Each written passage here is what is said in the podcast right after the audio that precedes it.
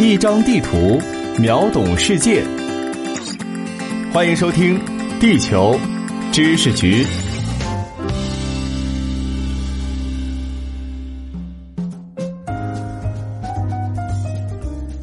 大家好，欢迎来到地球知识局，我是零零一号地球观察员霍杰。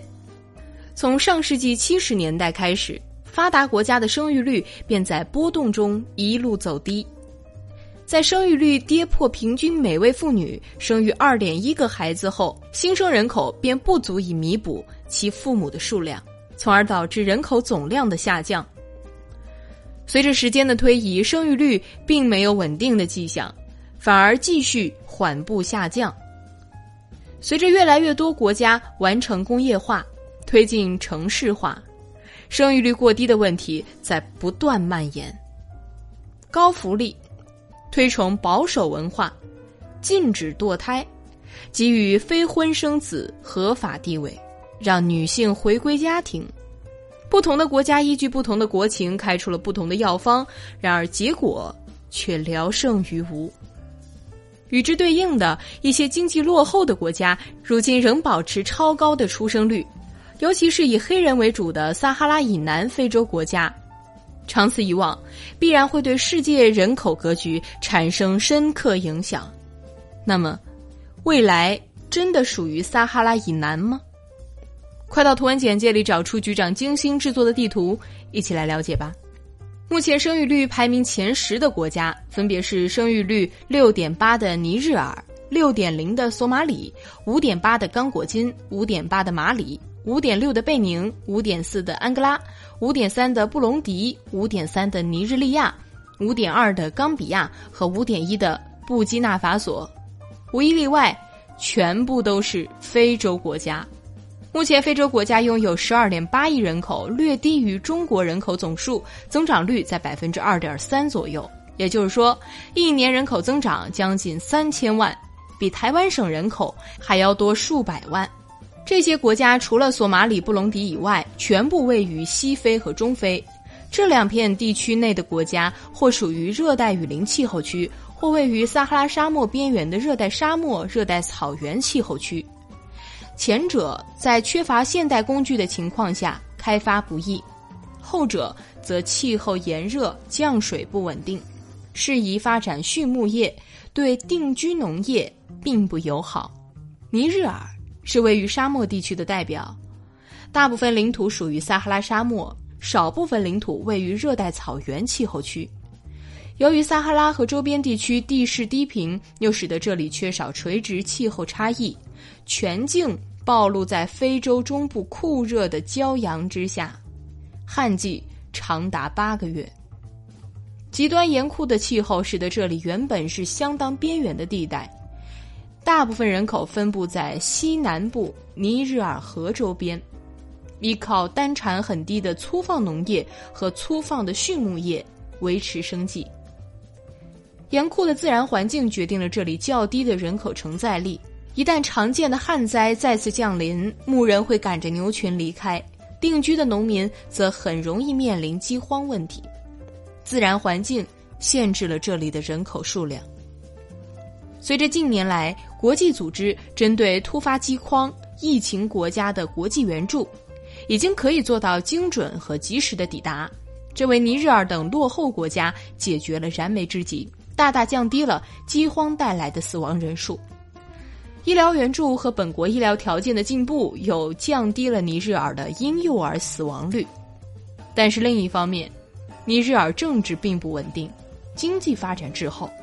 这里依旧是世界上最不发达的国家之一。大部分人口生活在农村，大部分人没有接受过教育，成年人识字率不足两成，人均 GDP 只有四百一十二美元，安全套和口服避孕药对大多数人来说过于昂贵。供应也难以保证。西非的沙漠边缘地带的国家，普遍面对和尼日尔类似的境况。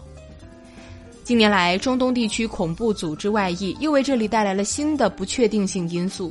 影响当地社会稳定、经济发展的同时，也推高了这些地区的生育意愿。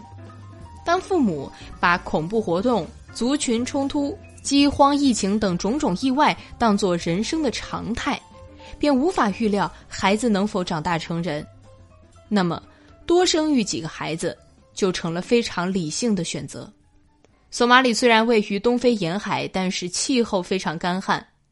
同时国家内部军阀林立，恐怖组织活动猖獗，可以近似看作位于沙漠边缘的国家。刚果金则是雨林国家的代表，其领土被大河割裂，茂密的雨林意味着巨大的开发难度和热带疾病。其领土内民族部族众多，国家整合程度很低。这类国家时常会卷入到与周边国家的纠纷和战争中，严重影响国家稳定。这些情况自然也会推高女性的生育率。布隆迪紧邻刚果金，可以与之类比。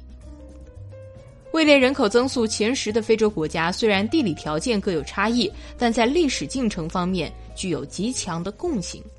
他们的政治普遍不稳定，国家内部依据民族和信仰出现较强的宗派主义特点，其中的强势宗派会竞争出控制整个国家的独裁者，以猖獗的政治分肥为代价维持国内的统治。一旦独裁者被各派联手推翻，国家就又会陷入到军阀割据的状态，而国家之间因为不合理的领土划分，时常出现纠纷，引发对平民伤害极大的战争。这些国家依旧是世界上极度贫穷的国度，但是随着现代农业的推广，非洲的代理人战争变少，国际合作的深入，这些国家也享受到了发展的红利。饥荒带来的死亡逐渐减少，医疗保健水平逐渐提高，使得国民非自然死亡的概率也有所降低。再结合高生育率，非洲人口的快速膨胀也就不难理解了。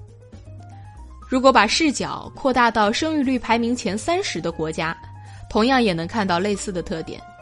非洲同样占据了高生育率国家的大量名额。如今，非洲是人口增长率最高的大洲。从2010年到2015年，每年人口增长百分之二点五五。预计从现在到2050年，非洲的新增人口将占全球的一半以上。即使非洲的生育水平在不远的将来出现大幅下降，该地区的人口仍将继续高速增长。原因也很简单：非洲大陆迅速膨胀的人口成长为大量青年，他们将在未来几年。生育子女，虽然非洲生育率的未来趋势存在不确定性，但毫无疑问，未来几十年非洲将改变世界人口的格局，非洲人口占世界比重将会大大提高。基于这一推测，人们很容易给非洲人打上生育意愿强的标签，但是这一点即使从种族的角度出发，也站不住脚。撒哈拉以南非洲人口虽然以黑人为主。但事实上，黑人是一个非常笼统的概念，其基因多样性比撒哈拉以南非洲以外所有人类更高。所以，这里的高生育率并不源自某一种族的先天特性。美国也有大量黑人人口，他们大多数人祖源来自如今生育率极高的西非，但是他们在美国的生育率并不高，不但低于拉丁裔，甚至低于更替基准线。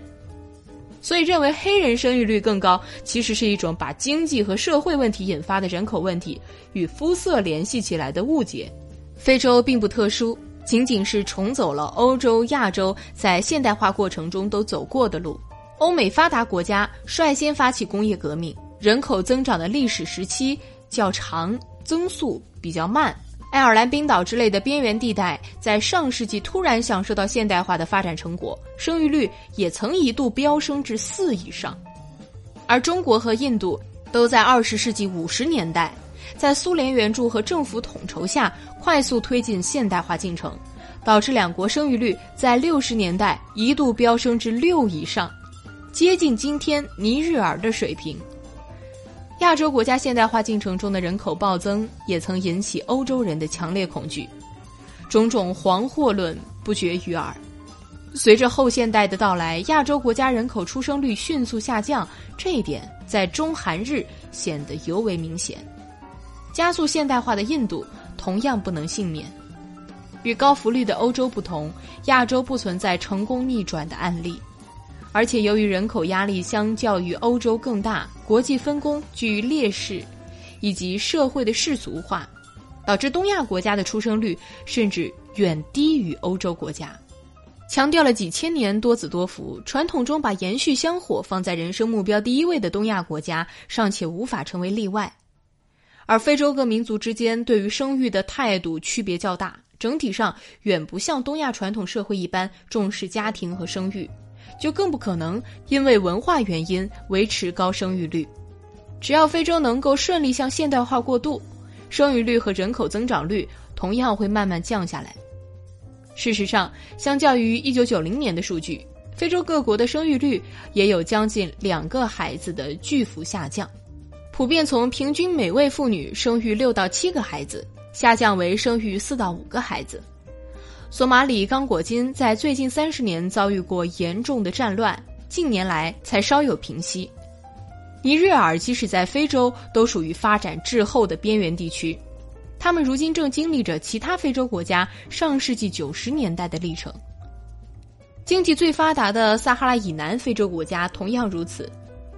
出生率已经明显下降。比如南非，一九九零年的生育率为四点零，如今已经降至二点四。然而问题恰恰在于，如今西非、中非国家的现代化进程一波三折，大多数国家严重依赖外部援助。人口已经增长到远超当地承载能力的地步。换句话说，一旦援助消失，很多国家会陷入到本国种的粮食不够吃、国际粮食买不起的窘境。虽然国际援助不会消失，甚至会越来越多，这固然可以保障生存，却很难促进这些国家自发推动现代化，反而可能导致其持续维持高生育率。目前，这些国家仍然看不到生育率回归到生育更替水平的趋势。人类已经可以登陆月球、探索火星，却依旧没办法成功控制人口，而人口又是维系经济发展、文明延续的最基本要素。无论你喜欢与否，世界都必然会迎来一个非洲人口占比不断攀升的未来。如何适应这种新的人口格局，才是真正值得深入思考的问题。好了，本节目由喜马拉雅 FM 独家授权播出，地球知识局全权制作。我们下期再会。